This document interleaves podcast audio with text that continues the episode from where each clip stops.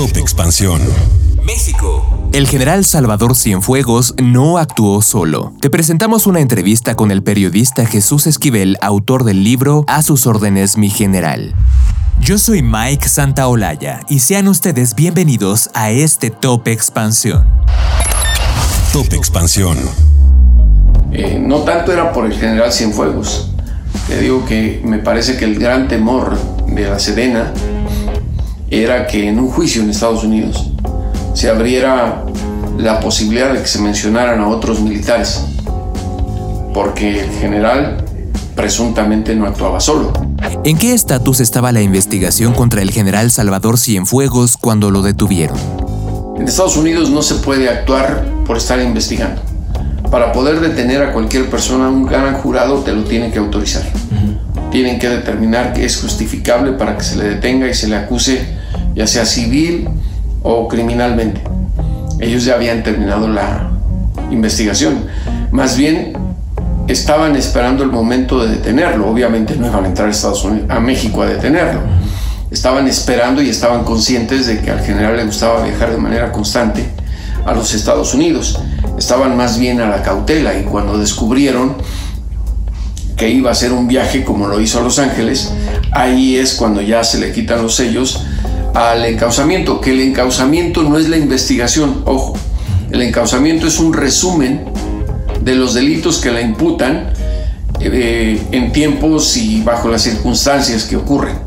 Es decir, tiene que haber una causa probable para poder eh, fincar delitos a alguna persona. ¿Diría usted que este caso era más sólido que el de García Luna?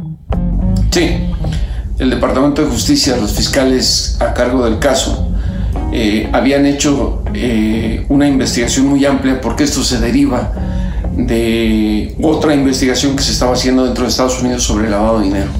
Y ahí fue donde escucharon el nombre de Cienfuegos y se llevaron bastantes años eh, elaborando el expediente criminal en contra de, de él.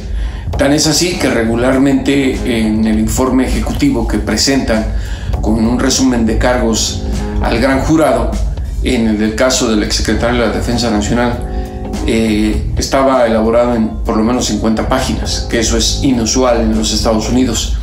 Y por esa razón eh, renunciaron los fiscales a cargo de este caso una vez que el general fue repatriado y exonerado en México por una decisión política encima del Poder Judicial de los Estados Unidos. ¿La protección que le dio López Obrador a Cienfuegos fue por presiones de los militares? Fueron militares eh, los que eh, estuvieron buscando que el presidente lograra eh, primero la repatriación y exoneración, pero esto tiene otras ramificaciones.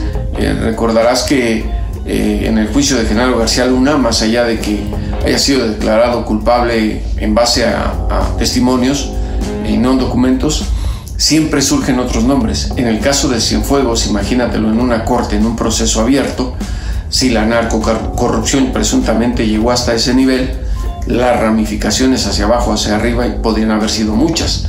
Y me parece que eh, las Fuerzas Armadas mexicanas intervinieron para que esto se suspendiera precisamente para evitar que se manchara más a la institución marcial. En su opinión, ¿la liberación de Cienfuegos es producto de la militarización que se ha dado en este sexenio? No sé si de la militarización como tal, porque eh, aquí más bien lo que me parece es eh, el uso de esa influencia de los militares sobre el presidente. Eh, no tanto era por el general Cienfuegos.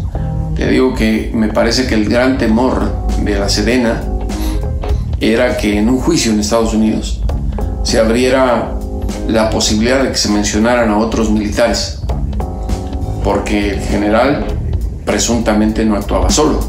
¿El freno al tráfico de fentanilo fue un tema de intercambio entre México y Estados Unidos? No, no, no. Esto fue una cuestión política, netamente.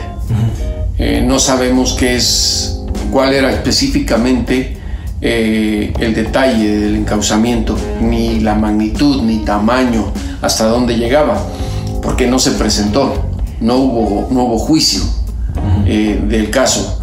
De hecho, en la audiencia de exoneración ya en Nueva York, la juez dice, esto es una orden del Departamento de Justicia. Eh, no se habla del fentanilo específicamente. Narcotráfico y tomando en cuenta la fracción eh, que estaban ligando al general Cienfuegos y por los años, que era la fracción de los Beltrán Leiva eh, con en Nayarit, todo parecía indicar que tenía más que ver con cocaína. El tema del fentanilo es un problema que tiene Estados Unidos muy grande de adicción. lo pueden ligar a cualquier cosa, digo, esas son las estrategias que tienen los fiscales en Estados Unidos pero en este caso no es que hubiera nada específico sobre el fentanilo. Una entrevista de Octavio Ortega. Top Expansión.